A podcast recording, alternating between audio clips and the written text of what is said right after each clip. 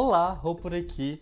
Esse é um papo maravilhoso que eu tive com a maravilhosa Glória Groove num festival aqui em BH e eu aprendi muito com ela a respeito do discernimento que ela faz entre os seus valores pessoais e como carregar eles para o seu trabalho, para a sua arte, como tornar isso público e quando tornar isso público foi realmente assim valioso pra caramba. Bora ouvir.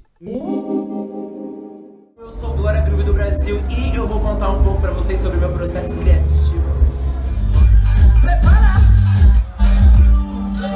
Boletos eu já passei no mercadinho. Passo contato lá daquele menininho. Eu tô chegando daquele jeito. Se você comigo Hoje meu processo criativo passa por um filtro de importância. É, Eu tento fazer valer esse momento de alguma forma, sabe? Nem que seja através de uma analogia, se eu não estiver usando as palavras como elas são, sabe? Indo direto ao ponto.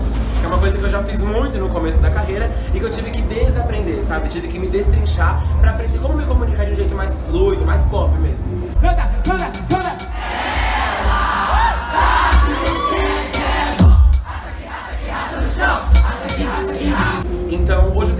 Inevitavelmente tenho esse filtro, né? Acabo direcionando se eu tô fazendo uma coisa massa ou se eu tô fazendo uma coisa super empoderada, super é, militante mesmo.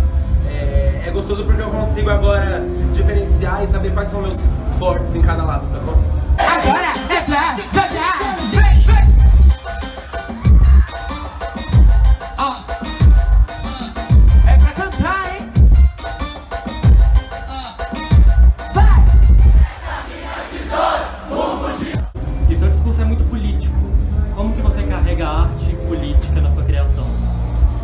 Eu acho que só não tá viva, né, amigo? Porque a estatística do nosso país é uma coisa muito assustadora.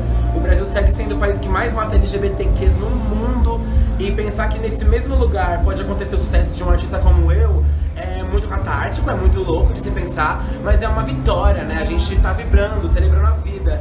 É, eu jamais imaginei que eu poderia servir de inspiração um dia para pessoas como eu. E isso tá acontecendo. Pensar que eu não tive isso na infância para ser isso para alguém é a melhor coisa da minha vida. Arrasta.